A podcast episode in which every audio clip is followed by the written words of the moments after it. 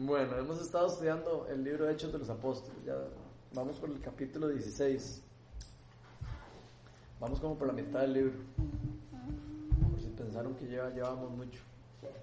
Vamos por la mitad, vamos por la mitad del libro. Eh, yo creo que todos han estado en la mayoría de las reuniones, pero hemos estado hablando de citas divinas, encuentros de poder. Hemos hablado de cómo eh, empezaron a haber hasta problemas dentro de la iglesia, divisiones dentro de la iglesia. Eh, específicamente la semana pasada estuvimos hablando acerca de un caso particular que pasó con Bernabé y Pablo, en donde por una diferencia ahí de criterios se, se, terminaron separando por un tiempo en el ministerio. Eh, básicamente era porque Juan Marcos como que les había quedado mal en el primer viaje misionero y entonces Pablo no lo quería llevar al segundo y Bernabé sí quería llevarlo y entonces de, como que se pusieron ahí, entraron en discusiones y de, se terminaron separando en dos grupos. Entonces, eh, la semana pasada hablamos de eso, de que uno, de como que podamos ver qué lindo que la iglesia primitiva también, también, era imperfecta, no eran como, a veces como que sentimos que, o, tenemos como la impresión de que la iglesia de antes era como llena, libre de todo error y libre de todo, y, no, ellos eran humanos igual que nosotros, no eran super, super apóstoles, ni, eran super personas, eran, simplemente eran personas llamadas por Dios y que, y que siguieron el llamado de Dios eh, sin miedo y sin temor y con fe de lo que Dios les estaba llamando. Eh, después eh, vimos que Dios, o sea, en contra, en contra de todas las cosas que uno podría creer, que una división podría traer algo bueno, de, en contra de todo lo que uno esperaría, la división en ese caso de los ayudó a que fueran a, por dos caminos diferentes a predicar el Evangelio. Y más adelante, después, eh, como vimos la semana pasada, se ve que ellos se, se volvieron a, a, contentar, porque después más adelante hay algunos versículos que sale Pablo hablando de, de otra vez, entonces como que se ve que ellos, eso fue como un como un desliz en el momento y probablemente Dios fue trabajando con ellos, ¿verdad? Y lo lindo de eso es de que, o sea, que qué lindo como Dios siempre, por más de que haya una división o haya una eh, diferencia de criterios entre personas, siempre como que Dios lleva después, tarde o temprano, a una reconciliación o a un arrepentimiento, ¿verdad? Entonces eso es muy bonito.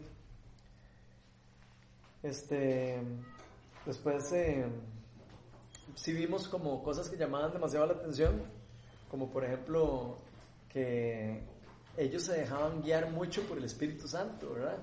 O sea, en las últimas reuniones lo hemos visto como que se ha evidenciado más todavía que en las anteriores.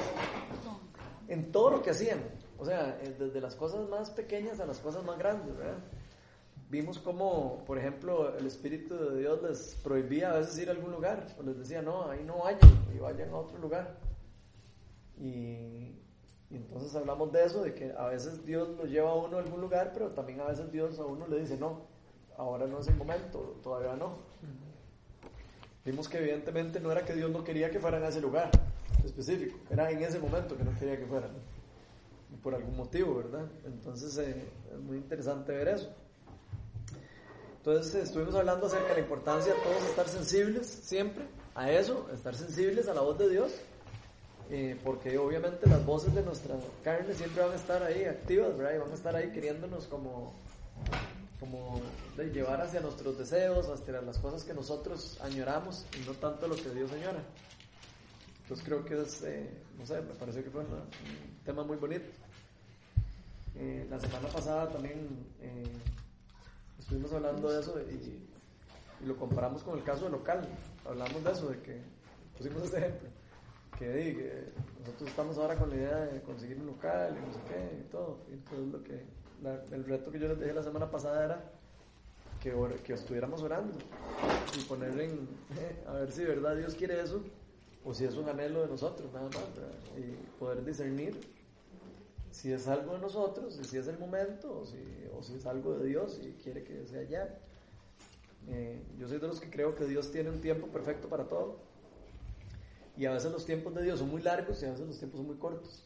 Entonces hay que, hay que tener discernimiento para poder, eh, para poder eh, tomar decisiones así. Eh, aquí vemos como, como Dios aquí de repente les decían, vayan ya, aquí. Y a veces les decían, no vayan todavía, espérense un ratito. Entonces, no sé, lo traigo como a lo que estamos viviendo ahora y me parece como muy acertado, ¿verdad? Lo que estamos estudiando para lo que estamos haciendo. Hoy vamos a seguir en Hechos 16 y vamos a estar desde el 11 al 40. Eh, perdón, desde el, sí, hasta el 40. Espero que haya sido hasta el 40. Sí, hasta el 40.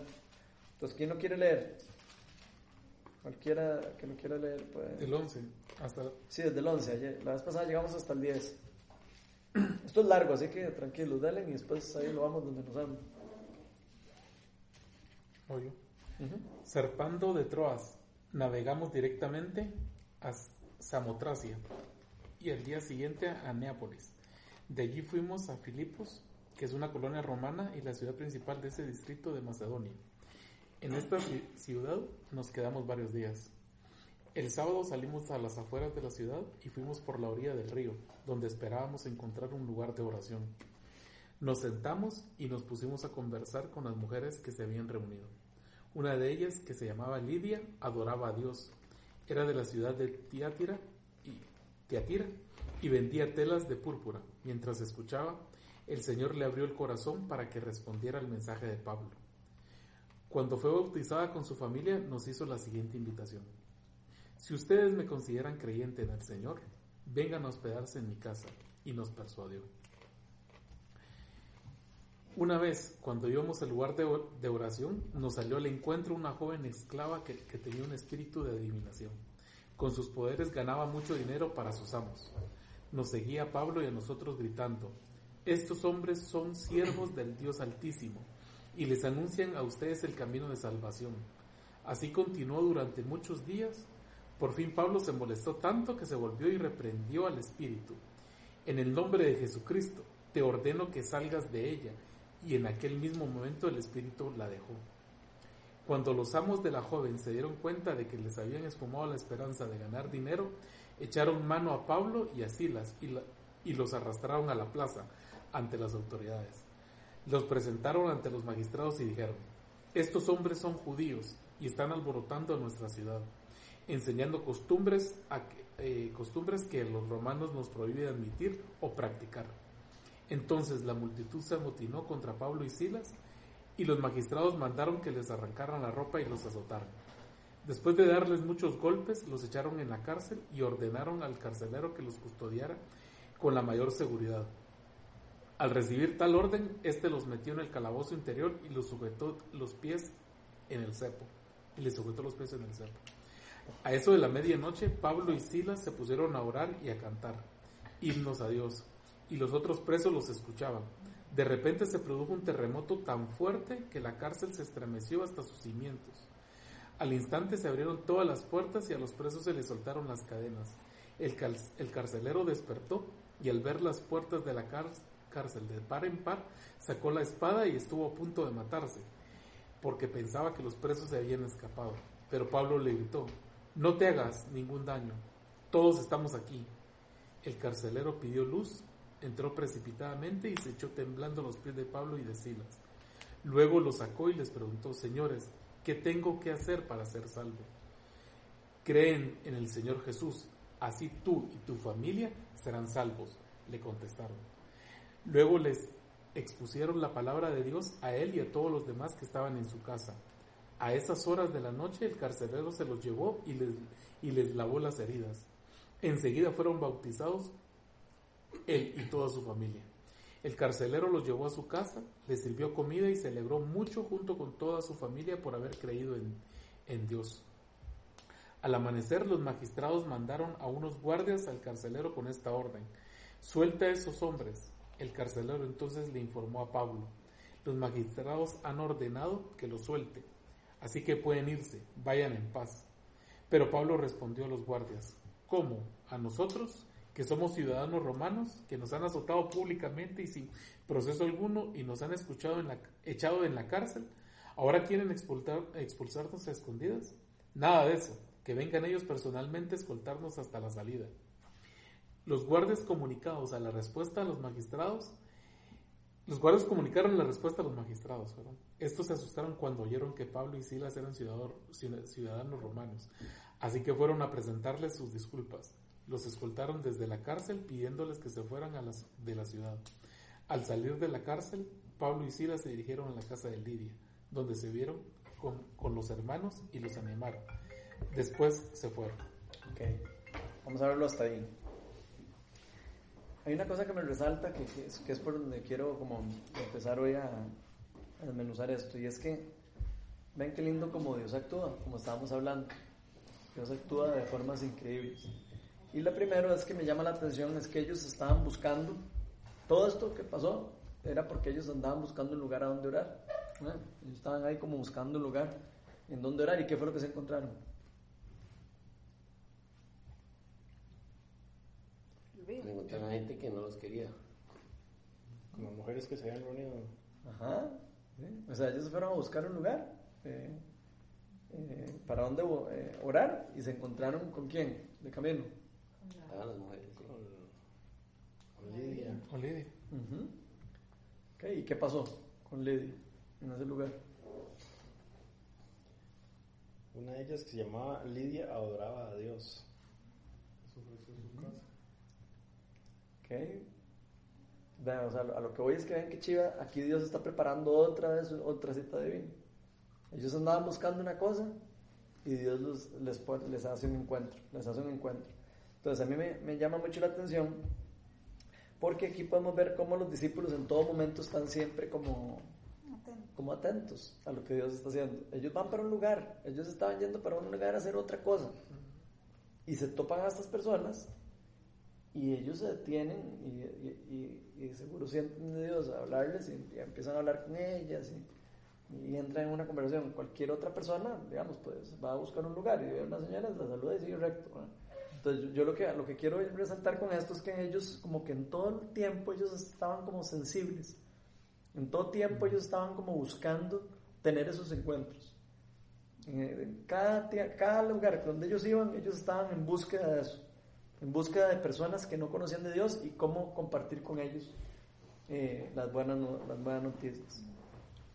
Ahí se nos dice que ellos estaban buscando eh, un lugar de oración, ¿verdad? Entonces también podemos ver de ellos que ellos buscaban el estar en comunión con Dios. O sea, no, no, no era solo que andaban ahí, sino que ellos estaban, eh, o sea, intencionalmente ellos buscaban ratos a solas para orar. Buscaban ratos a solas para, para juntarse y apartarse un rato de todo lo que está pasando y orar. Y eso me parece muy chiva como para nosotros, ¿verdad? Y la pregunta que me hago yo es si nosotros estamos haciendo eso mismo. Estamos sacando tiempo nosotros así como para el día a día de repente, eh, no sé, salir un rato, eh, eh, sacar un rato para orar, a ver qué es lo que Dios quiere hoy. yo sé que todos tenemos muchas cosas, digamos, yo se lo comparo con, mi- con yo, yo que tengo trabajo tiempo completo y todo. Yo paso todo el día en trabajo con cosas de planos y entregas y cosas. O sea, uno pasa en una cosa que uno dice, bueno, lo último que uno se le ocurre en la mente, ¿verdad? Es como estar pensando en algo espiritual, ¿verdad? Pero qué lindo es cuando, cuando uno no deja que el día a día se lo consuma uno. Y uno empieza a ser más sensible a lo que Dios está queriendo hacer. Y, yo lo que quería como eh, fomentar es eso, digamos, si, estamos en el lugar donde estamos, siendo sensibles a que a solo hacer las cosas que tenemos que hacer porque estamos ahí haciendo y porque nos pagan, estamos haciendo nada, o estamos sensibles a ver lo que Dios quiere hacer a través de, no sé, las personas que me puso la par. ¿Por qué me dio autoridad a mí sobre otras personas ahí en el lugar, en, ese lugar donde trabajo? ¿Por ¿Quiénes están abajo mío? ¿Quiénes están arriba mío? ¿Quién, quién, ¿Cuál es mi radio de influencia? ¿Ah? Porque todos tenemos un radio de influencia, ¿verdad? Todos tenemos un radio a, donde uno habla y las personas escuchan, ¿verdad? Obviamente, si le hablamos a alguien que no tenemos el radio de influencia, no, nos va, no va a poner atención. Pero todos tenemos un, un radio de influencia. Me parece muy lindo como eh, que nosotros, eh, como seguidores de Jesús, deberíamos de siempre estar como, como radares, ¿verdad? Como estar pendientes en qué es, lo que, qué es lo que Dios quiere hacer. Y yo creo que para esto la oración es demasiado poderosa. Yo creo que la oración, eh, sacar un rato para orar, hasta en el día, un rato para orar y romper un poco lo que Dios lo está haciendo. Y orar y pedirle a Dios que, Señor, o sea, hay algo que quieres hacer hoy aquí, aquí en el trabajo. Okay, puede ser que no, puede ser que sí, pero sacar ese rato para, para romper.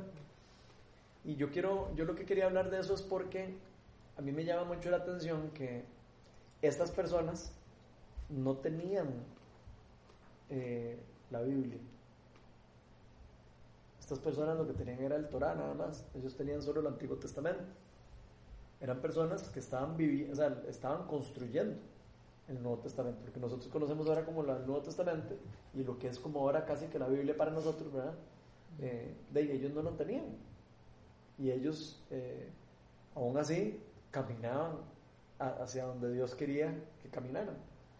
Creo que yo, y yo creo que para nosotros eh, eh, es como un poco más fácil que para ellos, creo yo, porque, porque la Biblia ya está escrita, ya hay un montón de cosas que se escribió ahí, inspirado por Dios, ¿verdad? Y que nos ayudan a nosotros a saber qué, qué es lo que Dios piensa. Hay muchas cosas que podemos saber de cómo Dios piensa porque está escrito ahí, ¿verdad? Pero qué lindo, eh, qué lindo también devolverse un poco a, la, a, la, época de ellos y pensar cómo hacían ellos, o sea, cómo hacían ellos para, para estar conectados con Dios, cómo hacían ellos para estar tan y, en comunión y, saber que están haciendo lo correcto y, y, saber que no se están saliendo de la, de, la palabra de Dios, digamos, ¿verdad?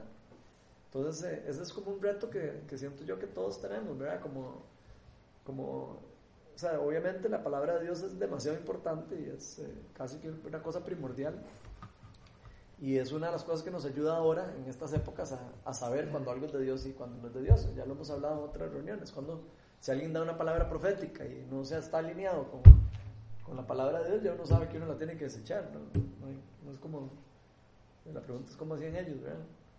¿Cómo, ¿Cómo, hacían ellos? Ellos tenían que poner sus dones en, en, funcionamiento. O sea, ellos tenían que agarrarse de lo que tenían. y, y, lo que tenían eran los dones que Dios les había dado. Lo que les había dado era el Espíritu Santo.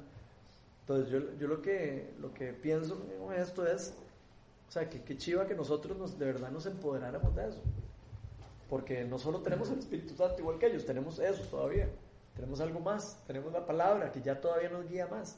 Entonces la pregunta es, ¿estamos escuchando el Espíritu Santo y estamos revisando siempre que el Espíritu Santo nos dice está en, en, armonía, por decirlo así, con las escrituras?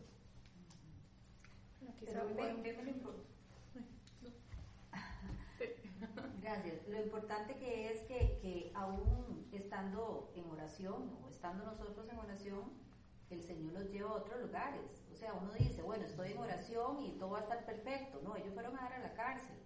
El propósito de Dios era que fueran a dar a la cárcel para que eh, se salvara otras personas y escucharan la palabra de Dios por medio de todas las dificultades que ellos han vivido.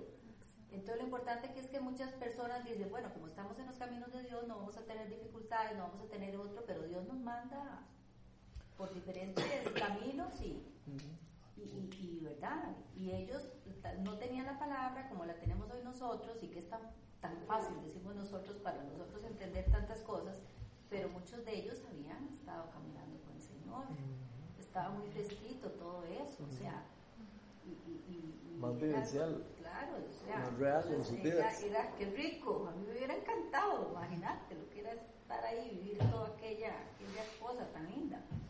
Pero, pero Dios, eh, orando, estando en su presencia, nos manda por caminos que uno dice, ¿qué estoy haciendo yo aquí? Si ellos andaban orando, andaban buscando un lugar, un lugar para oración y terminaron en la cárcel, ¿verdad? O sea, los propósitos de Dios son tan diferentes a como nosotros nos hacemos las líneas, entonces... Sí, eso me parece muy bien. ¿Vos ibas a decir algo? Eh, bueno, yo al principio eh, me, me, alegré mucho. ¿Por qué? Puedes abrir la puerta, no abrir la puerta, para que salga el vecino de nosotros. Para que salga Batman. Si no me para que salga Batman. Batman. Para que salga Batman. Siempre se mete. Ahorita se sale, es, es obediente. Es obediente. Véalo, véalo, ya, ya se va. No, no, no, no, Ay, no, pero déjala abierta, déjala abierta. Yo tengo tanto en mi casa, qué bueno. ¿De verdad? Ay. Ahorita se va, déjala ahí, ahorita se va. Sí, mire, está por ahí, sí. Te quedó así de- quiero Ok, ir ¿Vos ibas a para decir algo, Ma- Ma- Mari? Ya no, perdí. Tranquila, Perdí la concentración. Eh, bueno, yo eh, estaba, obvio, uno se mete mucho en la historia, ¿verdad? Y me, me ilusionó mucho el, eh, la actitud de, del carcelero. O sea, era como tan alegre estar eh, leyendo la parte donde primero se quería quitar la vida, ¿verdad? Por temor a lo que le podía suceder. Pero inmediatamente él tuvo como ese discernimiento de ir a los pies de Jesús. Entonces, eso solo Dios lo pudo haber puesto en él, ¿verdad? O sea, más nadie. Y el, el cómo él tuvo apertura, cómo se bautizó el mismo día, cómo lo llevó a su casa, cómo fue servicial, cómo fue amoroso. Y a eso quería unir lo que tú decís, que es más vivencial, ¿verdad? ¿Por qué? Porque nosotros tenemos más... Em, eh, distractores.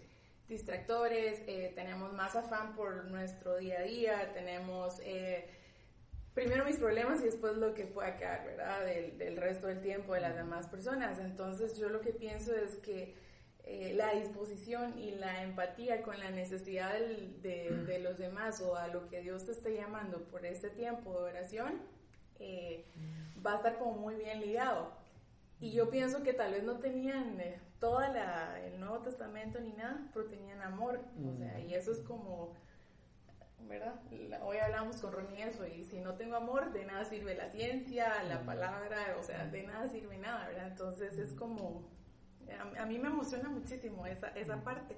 Y el que llevó y fue su casa también, eh, eh, ¿verdad? Salva. Entonces, y, saber de que no precisamente tal vez vas a ir a parar a la cárcel, pero no minimizar lo bueno que puedas hacer por alguien en el anonimato eh, muchas veces, ¿verdad? Entonces, eso es lo que yo siento que funciona mucho al día a día, como para poder aplicarlo. O sea, no precisamente lo tiene que saber todo el mundo o es noticia nacional, pero la gloria se la llevó Dios por algo chiquitito que pudiste haber hecho con amor por alguien. Y a mí otra cosa que me llama la atención también, que ya lo hemos venido viendo en, los capítulos anteriores, es que eh, este grupo eh, que está yendo aquí eh, no, no les impidió ir a hablarles a las muchachas. Y para, acuérdense que para ellos hablarles a las mujeres no era como algo normal, digamos, era algo anormal. De hecho, a Jesús lo veían raro cuando le hablaba a las mujeres. Entonces, qué, lindo ver cómo que el género ni la cultura, porque estaban en otro lugar, fue un impedimento para que ellos fueran a compartir con ellos las buenas noticias. A veces nosotros vemos a alguien de otro país o lo que sea y ya nos da vergüenza. Y, y, yo veo en ellos una actitud más bien, mira, y viene otro, alguien de otro lado que no conoce, entonces este es el que más le voy a, a contar de las buenas nuevas. Entonces me parece demasiado lindo eso.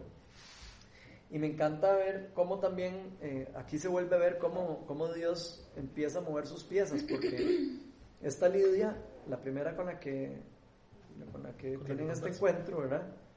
Eh, se ve que era una persona influyente, o sea, era una persona de dinero probablemente, porque vendía eh, telas. Telas de púrpura, esas telas, esas telas eran telas caras, eran, es como decir, los pelos de los vestidos caros, por decirlo de alguna manera, en inglés, como si vendiera ahora, no sé, eh, tela de trajes de, de, boda o algo así, no sé, digo yo, o sea, de cosas que son caras. Entonces, qué lindo ver cómo eh, Dios usa a estas personas para, llevar, para tocar a una persona que probablemente tenía un círculo de influencia importante, como lo vimos con el etíope Inuco, ¿verdad? Que también probablemente iba a tener una influencia muy grande en, en, en Etiopía, ¿verdad? Entonces yo, yo que Dios tiene como, como ese plan, ¿verdad? De ir, ok, esta persona toca esta y esta persona va a poder tocar un montón. Y lo único que nosotros tenemos que estar es como atentos para hacer el, el medio para que llegue a, a, esa persona que Dios está necesitando que llegue para que, para que vaya a otro montón. Tal vez no seamos nosotros los que directamente vamos a hablarle a, a, a la multitud, pero tal vez nosotros le vamos a hablar a la persona que le va a hablar a la multitud. Entonces es, es a mí me llama demasiado la atención eso porque a veces nosotros como que queremos perderle la, la importancia que eso, de que a veces no vemos algo, yo le hablé y no, no, no, vi nada, no pasó nada. Y, y a veces uno se pone triste, ¿verdad? Porque sí, no, tal vez uno no siente que tuvo tanto impacto como el impacto que después puede tener que otra persona después le hable a otra y otra de otra y ahí vaya, ¿verdad? Entonces me parece chido. Y otra cosa que me encanta es que si ven la, es la misma actitud de Lidia que la del carcelero.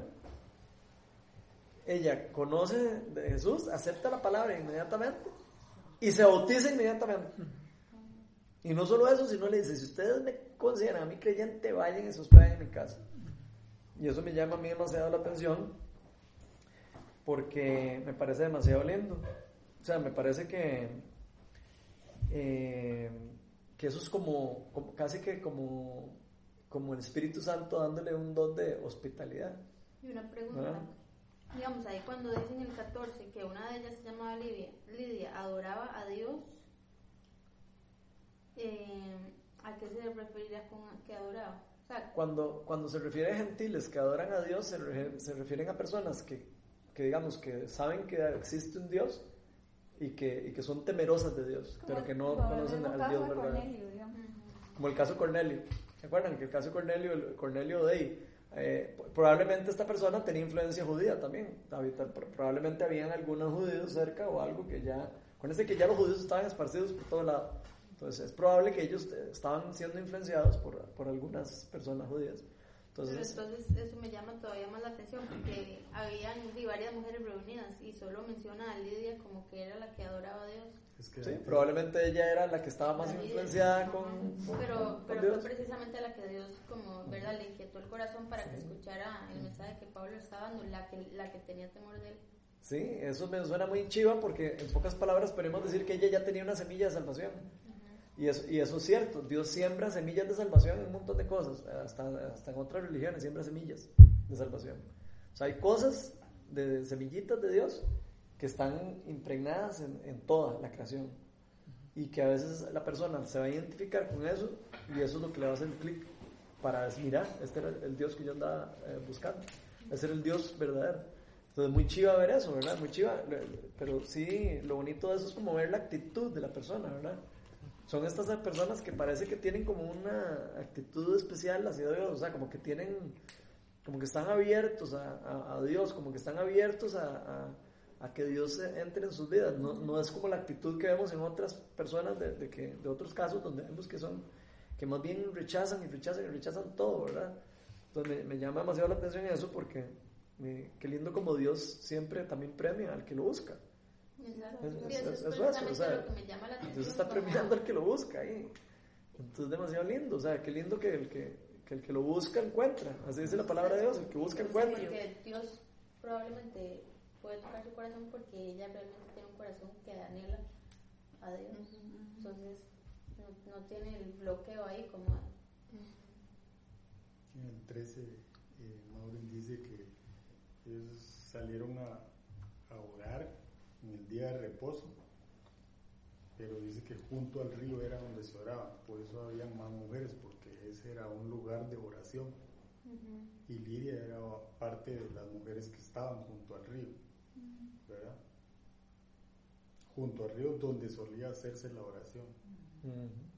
Sí, había un río y seguro Por eso era que, que lo que me ahí. gusta es eso, que habían varias, pero una es de la que habla, me explico. Ah, y, me- y especifica que, que adoraba a Dios, es decir, que tenía temor de, de él, y es precisamente a ella a la que le revela, digamos, este, de a través de las palabras de Pablo el mensaje de él. Sí, y es probable también que la mencionan porque probablemente llegó a ser un líder, una líder importante después en la, en la iglesia, probablemente, porque después dice que se quedaron a, vivir, a dormir ahí y probablemente en futuros viajes, en futuras cosas, di, ya sabían que Lidia estaba ahí, que, pues, que era hospi- o sea, daba hospitalidad y entonces me imagino yo que por eso ahora, eh, ¿no les llama la atención que, bueno, ya saben quién escribió el libro, ¿verdad? Que estamos leyendo. ¿Se acuerdan quién escribió el libro?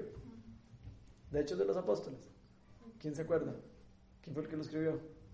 De, Santiago era el hermano de- No. Era el hermano de alguien. No. ¿verdad? Pedro. ya no me acuerdo dónde, pero era... Es Lucas. Lucas, ¿verdad? Sí, Lucas. sí. Lucas es el que escribe y Lucas es el que está hablando aquí. No sé si se dieron cuenta que ya cambió. Ahora está hablando y fuimos y estuvimos. Ya, ya como que está cambiando un poco la, la forma en como él está contando. Ya se está incluyendo él en, el- en el- en lo que está pasando. Entonces me llama mucho la atención eso, muy lindo de ver cómo él está ahí ya. eh, ya empieza como a como contar parte de las anécdotas que él vivió vivencialmente con los apóstoles. Ay, qué alegría. Y me parece demasiado chido. Y la otra cosa que me encanta es que la buena noticia está transformando a personas de toda clase social. O sea, vean que agarra a Lidia, agarra a las que estaban ahí, agarra al carcelero, agarra al- a todo el mundo. O sea, Dios quiere llevar la palabra a todo el mundo, a todo el que quiera eh, escucharla. Eso me parece demasiado lindo. ¿Por qué creen que, la, que Lidia y, y, ellos se, se bautizan tan rápido? Nunca se han hecho esa pregunta. ¿Por qué en el libro de Hechos vemos que todas las personas que conocían a Jesús se bautizaban de una vez? ¿Por qué creen? ¿Por qué creen que eso era así? Yo me bauticé así de rápido, casi. No, bueno, no en el instante, pero pasó como un mes para que me. O sea, era Sí, así como que, ah, no, me bautizo, está bien. Y entonces es como una emoción que más vale eh, ya que no, pero no sé realmente por qué. O sea, yo lo sentí que era como convicción, o sea, es ya, ¿verdad? Es que querés hacer todo con Dios, pero no sé, es que ahí era ya, o sea. Bueno, pues que eso, es que eso es lo que simboliza el bautismo. Pero puede ser un llamado, ¿verdad? Un llamado que, que le hace el Espíritu. Bueno, que acuérdense, haga acuérdense, rápido, ¿verdad? acuérdense que, que el bautismo fue, eh, eh, bueno, es un sacramento, ¿verdad? Eso es una orden No. dada por Jesús para hacer. Entonces eh, es una cosa que es importante. Entonces yo aquí les traje eh, como un poquito para, como para repasar un poquito de eso, ¿verdad? ¿Qué es el bautismo? Porque a veces vemos de que todos se bautizan y, y a veces tal vez algunos ni se bautizan y no les importa porque tal vez no creen que, que, que van a bautizar, ¿para qué? Y, y tal vez no le dan la importancia al caso y la pregunta es para, ¿alguien sabe qué es el bautismo? ¿Pero ¿Qué significa? ¿O ¿Qué es lo que simboliza? Es una confirmación pública de lo que vos crees. Ok. Y es, una, es un cambio que al, al, al, al introducirse en el agua muere algo y al salir de ahí nace algo. Ok. O sea, espiritualmente, ¿verdad? Ujú. Muere, una, muere uno a, a, a- las cosas mundanas, eh, radicales o cosas así Ujú. y tiene que nacer de ahí otra persona, otro nuevo, otro nuevo ser. ¿verdad? De hecho, eso es lo que simboliza, simboliza la muerte la, resucita- la resucit- eh, resucitar. Es como decir la nueva vida, de ahí es lo que simboliza la nueva, el nuevo nacimiento El nuevo espiritual, el morir al yo y al nacer para Cristo.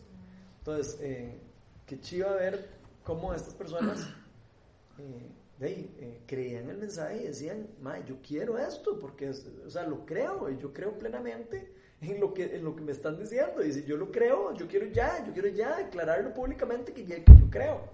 Y eso es, es- eso es lo que es el bautismo. Es como una proclamación de fe y, y es una proclamación de fe que es un simbolismo, pero también imparte gracia. O sea, hay gracia que, que viene con el bautismo, porque Jesús lo, lo, lo, lo- ordenó No, y, y- y hay algo que, que, y el Espíritu Santo que, que se es mueve. verdad, o sea, no es que si es un simbolismo, pero en las- eh, realmente si ocurre algo en la persona, como, como persona, si ocurre, si hay, o sea, De- sí, sí, tiene que De, de hecho, es, uno, es, es una costumbre, digamos, les voy a leer la la- más o menos una definición.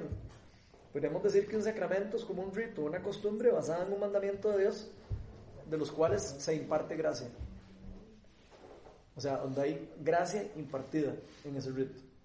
Entonces, el en el bautismo sí hay impartición de gracia, sí hay impartición, hay algo que pasa cuando uno, cuando uno se bautiza.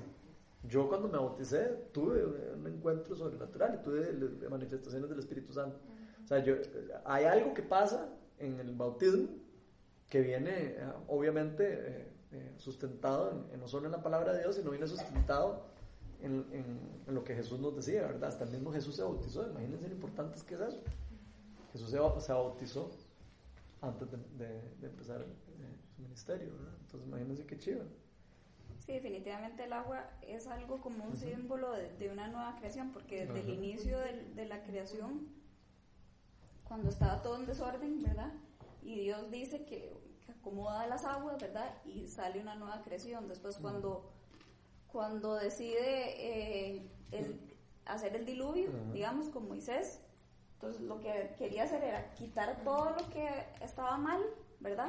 Para, digamos, hacer que todo muriera para volver a hacer una nueva creación. Entonces, como que sí, el agua viene reflejando algo de que es algo a lo que se muere, ¿verdad? Y eh, cuando nace, o sea, cuando se sale del agua, eh, hay una nueva creación. Igual cuando los, cuando los eh, israelitas cruzaron el mar, ¿verdad? O sea, ellos iban hacia una nueva tierra prometida. Entonces igual, ¿verdad? Es como a una nueva creación. Habían salido del, del, de, de Egipto, de la esclavitud, y iban para algo nuevo. Entonces, cuando uno empieza a tener conciencia de que el agua simboliza eso, es obviamente que, que, y lo veo yo también, que es algo, un ritual, pero lo veo así como que también los judíos se circuncidaban y era como algo visible para ellos. Siento que el, el bautismo viene a ser como, no, no, no nos circuncidamos, pero sí es algo que, que cuando lo hacemos públicamente es algo visible para... No, y tiene poder de convencimiento para uno y todo, porque eh, de, ya uno se bautiza, es como cuando uno se casa. ¿Para qué se casa uno? Es como un pacto. Yo me caso y hay un símbolo, hay un simbolismo detrás de eso. Es un símbolo que tiene peso. O sea, eso no es un símbolo cualquiera, es un símbolo que de pacto. Lo mismo es el bautismo. El, bautismo es como un pacto, como un símbolo de pacto de que, ok, sí, Señor, ya yo entendí, ya entendí lo que, el mensaje de salvación y yo quiero entrar en ese pacto, ya yo quiero mostrar de que, de que sí, que ya entendí y quiero que todos mis amigos lo conozcan y lo sepan. Entonces, qué chido, ¿verdad? Me parece demasiado lindo y, y, yo quería hacerles la pregunta porque quería saber. Y creo que eso es algo importante también nosotros de saber que cuando nosotros somos bautizados hay una creación nueva, porque a veces como que yo creo que si uno tuviera más conciencia de eso sería hasta más fácil de uno de dejar atrás, ¿verdad? Lo que uno alguna vez fue, porque muchas veces nos quedamos viviendo como con eso, ¿verdad? Que jalamos, es que yo fui así, y yo era así, ¿verdad? Y no, o sea, Dios nos promete que bajo ese acto hay una creación nueva, ¿verdad? Entonces, qué bonito. En el momento que yo me bauticé, tal vez no tenía tanta conciencia de eso, que algún día tal vez me gustaría volver a bautizarme sabiendo que yo soy una creación nueva, ¿verdad? O sea, qué bonito recordar. Una pregunta, es pregunta, ¿verdad? Si la persona quiere volver a bautizar, lo puede hacer y no pasa nada. Yo sí lo bautizaría. Si a mí alguno de ustedes me dice que no se ha bautizado, o que cree que el bautismo que tuvo lo que ya, real, lo, no, que sea, yo lo bautizo ya. Cuando quiera. La pregunta es, ya viendo, o sea, ya habiendo sido bautizado. Sí, no, nada pasa. Si, si, si es, como que usted, diga, es como que usted dijera que qué le va a pasar a usted por tener Santa Cena todos los sábados se vuelve a casar. Es lo mismo, es un sacramento. Lo mismo. Pero si se vuelve a casar, si no. Y es un sacramento que parte con la vida. La única. Ah, la la, sí, puede renovar votos. Sí, sí yo, yo, lo, yo lo vería como que si hay alguien que siente eso. Yo creo que la respuesta en eso está muy, es muy sencilla. O sea, si vos sentís en tu corazón que, que, que tenés que hacerlo, probablemente es porque el Espíritu Santo te lo está diciendo. O porque sentiste que lo que hiciste en algún momento no fue real. Es, como, es parecido como cuando uno hace la oración de fe. no es que el que dice, le entrego mi vida a Cristo y ya es salvo, o sea, no, tampoco. O sea, la oración de fe, si no está respaldada de un, de un arrepentimiento, de, una, de una fe real y, de, y del convencimiento, de, no tiene poder. Es como, como, como leerse cualquier otra cosa o, o decir cualquier cosa. Lo mismo con el bautismo, creo yo. O sea, yo creo que sí, o por más que simboliza y todo, si la persona no lo hace consciente, y de hecho por eso es que tal vez la iglesia protestante en general lo hace de grande el bautismo, porque es como, ok, sí, lo podríamos hacer de pequeños y todo, está bien, y probablemente no, estoy diciendo que no tenga ningún efecto, puede ser que sí. En realidad no sé, no veo ejemplos en la Biblia de bautizos de pequeños. Lo que veo son ejemplos de bautizos de grandes. Entonces lo que puedo hablar es de lo que veo en la Biblia, ¿no? La verdad no, a mí no me gusta hablar en contra de las, de las religiones porque cada quien tiene su, su religión y su, y su forma de verlo. Lo que sí veo es que en la Biblia se nos enseña que en el momento que creían era cuando se bautizaban. Entonces yo creo que lo lógico sería como, ve, eh, no importa si me bauticé de pequeño, yo lo que sea, si yo estoy creyendo en el que el Señor está haciendo algo en mi vida y que hizo un cambio en mi vida y yo quiero hacerlo público, o sea, no, no, no, es que me, no es que me van a echar un embrujo, me estoy bautizando. Estoy, estoy proclamando mi fe, nuestro, la fe que el Señor nos enseñó y, lo, y es un mandato que Dios hizo, entonces yo no le veo ningún problema. Inclusive aunque sean católicos o cualquier eh, otro tipo de, corriente, digamos, religiosa, por decirlo de alguna manera. Eh, bautista, eh, protestante, luterano, lo, como lo quiera decir. Yo creo que todos al final es lo mismo, todos siguen a Cristo. Y, y, la verdadera fe es la que salva, no la religión. Así que, entonces yo creo que no, no tiene como sentido entrar en esas cosas. Pero lo que yo sí quería eh, aprovechar hoy de que se está hablando este tema es que yo recuerdo que el, el, el etíope eunuco, él tampoco desaprovechó la oportunidad, él dijo, ¿dónde hay un río ya para, Ya, para-?" para bañar. Y como dijiste vos ahora, yo me bauticé a las mes y puede ser que aquí hayan personas que no se hayan bautizado.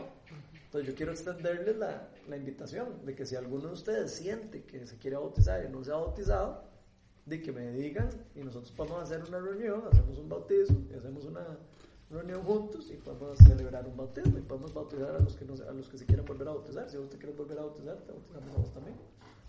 Entonces, para que sepan que eso está abierto y la invitación está. Entonces, si alguno de ustedes se siente movido por eso, me puede, se puede acercar a mí después y me dice, y, y ahí lo podemos después cuadrar para, que para hacerlo.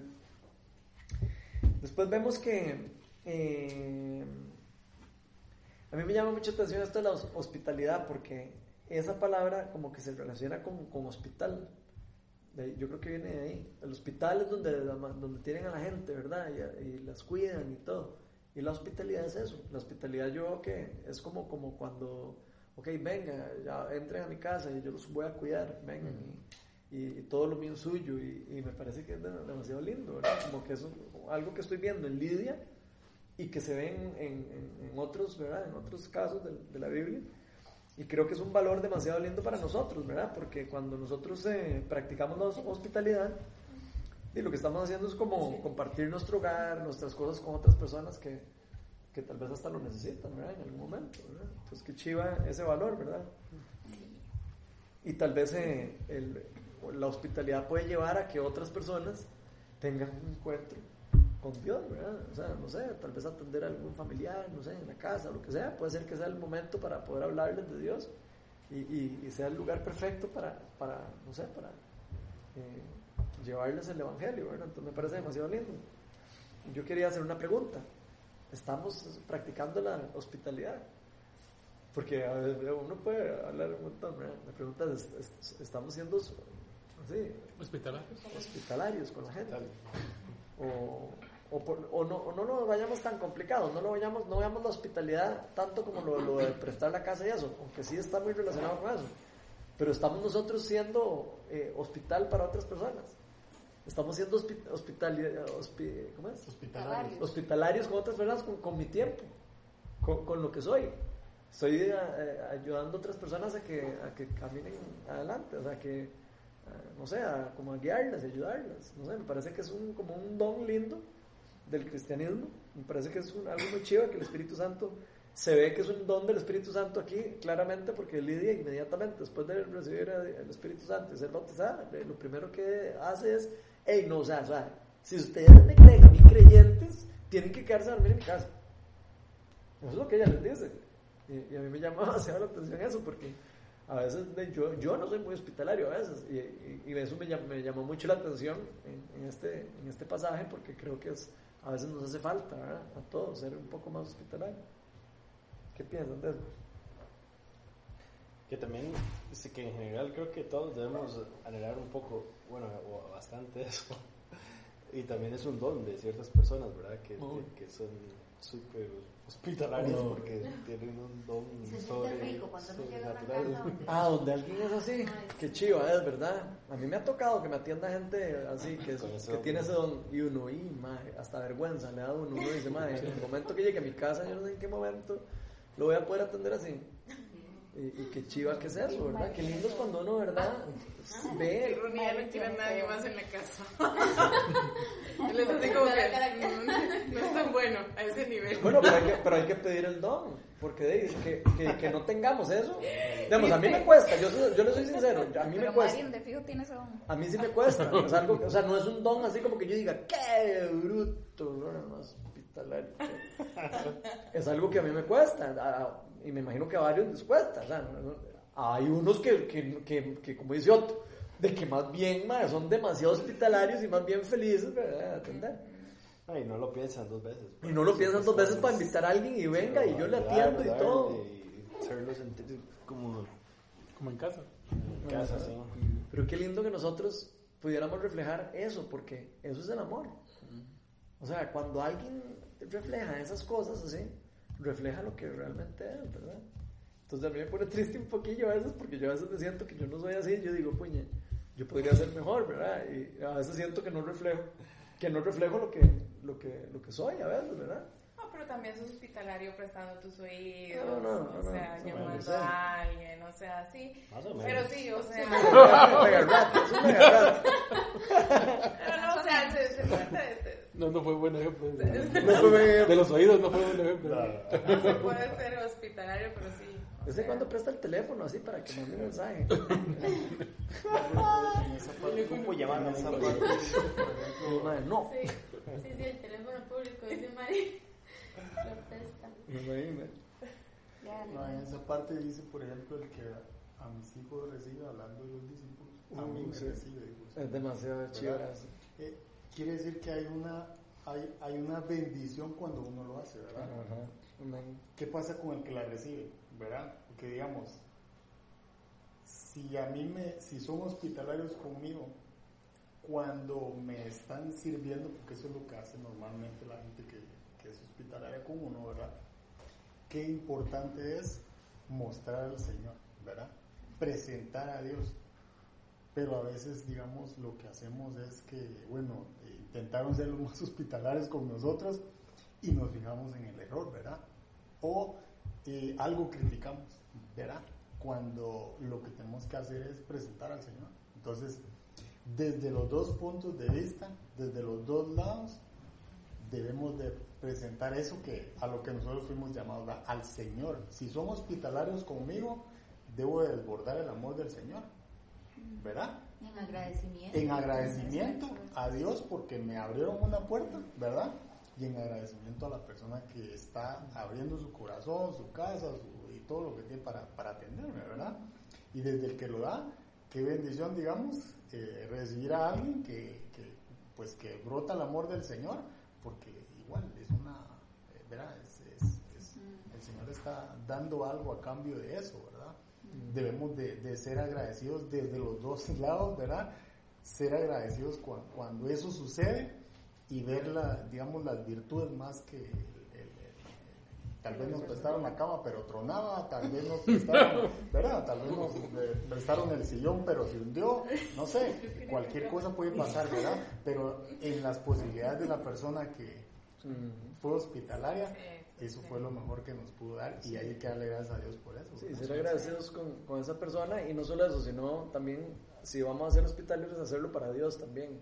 Porque cuando uno hace las cosas para Dios, ya no lo hace uno para, Sí, no como para cargando, uno no jugar de hospitalario, sino no, sino es que, que yo voy a hacer esto porque yo sé que Dios algo quiere hacer.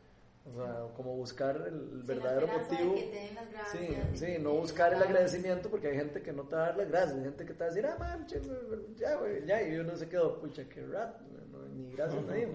Y yo creo que no hay, hay que tener, hay que proteger el corazón de nosotros con eso porque muchas personas no nos van a agradecer lo que nosotros hacemos. Sí, Solo por, hay una cosa que me llama también poderosamente la atención de aquí y es eh, que después vemos que se topan también de camino para donde iban, se topan a otra persona, se topan a, la esclava. a una esclava, a una esclava que era que tenía un poder de adivinación. ¿no? Entonces hablemos de eso un poco, porque ahí se topan a esta muchacha y esta muchacha tenía poderes. Tenía poderes especiales, o tenía poderes ahí sobrenaturales. Y tenía poderes para ver el futuro. ¿Y qué, qué les llama la atención de eso? ¿A ¿Ustedes? Que les, se los quitaron. Ajá. Tengo una duda porque ¿cómo saben ellos que eran demonios y lo que ella venía diciendo era estos siervos, eh, estos hombres son siervos del Dios Ya- Altísimo ya- ya anuncian les iba a ustedes hacer el esa camino de pregunta. salvación? Porque no está diciendo ni no está haciendo como un alboroto ni nada, sino está diciendo No, esto. pero sí estaba haciendo un alboroto. Sí estaba persiguiéndolos y persiguiéndolos y persiguiéndolos y persiguiéndolos. Pero no estaba haciendo, o sea, no estaba diciendo nada en contra de ellos, estaba diciendo lo que era verdad. Sí, son siervos del Dios Altísimo, les anuncian a ustedes el camino de la Sí, salvación. pero nada más imagínate que vayamos nosotros a predicar a... eh, pongamos un ejemplo para, para ubicarnos en el contexto. Vamos a predicar ahí al centro de la y estamos nosotros ahí orando y empieza un, alguien ahí, se acerca, un loco, y empieza a gritar, estos están aquí proclamando la unidad de la nación". O sea, es una verdad, pero probablemente se estaban burlando de ellos, probablemente se estaban haciendo mofa de lo que ellos estaban haciendo, ¿verdad? O sea, eh, y ahí es donde viene algo interesante, porque el, ella está, es evidente que el que estaba hablando ahí era una entidad demoníaca. Entonces, a, a mí me llama muy, mucho la atención porque eh, hay que tener discernimiento porque estamos viendo que así como podemos recibir eh, cosas de del Espíritu Santo, pueden haber cosas y so- sobrenaturales y, y y y poderes sobrenaturales que vienen del- de Satanás y que pueden ser verdad en alguna parte, en otra parte no, y que pueden estar eh, bloqueando o haciendo una cosa que no es de Dios. Entonces, eh, vean que eso es muy importante para nosotros saberlo. Pablo, obviamente, por medio del Espíritu Santo y por medio del Espíritu, por, por su discernimiento, por el poder del Espíritu Santo, él tiene el discernimiento y se da cuenta que es ella y lo reprende y lo echa fuera el demonio. Es que hay, que hay que tener en cuenta también es que Dios es celoso. Yo soy, yo soy todo. Entonces no puede haber nadie más fuera de, fuera de él. Entonces eso se sale, o esa entidad que tenía esa muchacha, se sale de, de- de Dios. O sea, Ujú, Bueno, pero la tenía. Lo importante es saber que hay personas que pueden estar influenciadas demoníacamente, ¿verdad? Y que, y que tenemos que saber que eso existe, ¿verdad? Y que, y que puede pasar. A un cristiano no, obviamente, pero no, un cristiano no puede ser poseído, a menos ni siquiera porque No, habrá... pero sí puede ser influenciado de todas formas. Influenciado sí, pero poseído no. Es que cristiano, una- cristiano, ¿verdad? Que aceptó a Jesús Una hecho cosa- De hecho, la palabra correcta para que se usa es más, es más correcto usar demonización y no poseído, porque alguien poseído significaría que, el, que no tiene conciencia. Entonces, la palabra correcta es decir demonización. Un cristiano puede ser demonizado en cierto grado, dependiendo de qué tanto, qué tantas puertas le abra al, al, al, al- al- al mal. Y lo podemos ver, bueno, se pueden ver varios ejemplos en, eh, vamos a ver dónde podemos ver un ejemplo.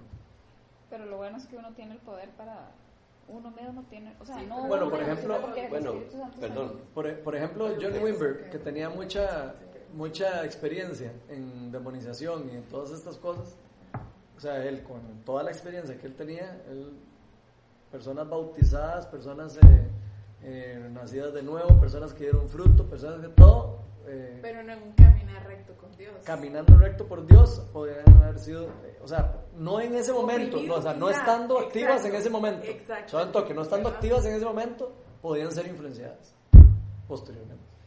O sea, como que de alguna manera uno puede abrirle la puerta. Es que oprimido sí, pero... No, demonización a diferente grado existe, ¿verdad? O sea, puede ser solo influenciado, puede ser solo que te esté tentando, puede ser que te lleve a hacer algo malo, o puede ser que ya te, te- que te vaya un control más fuerte.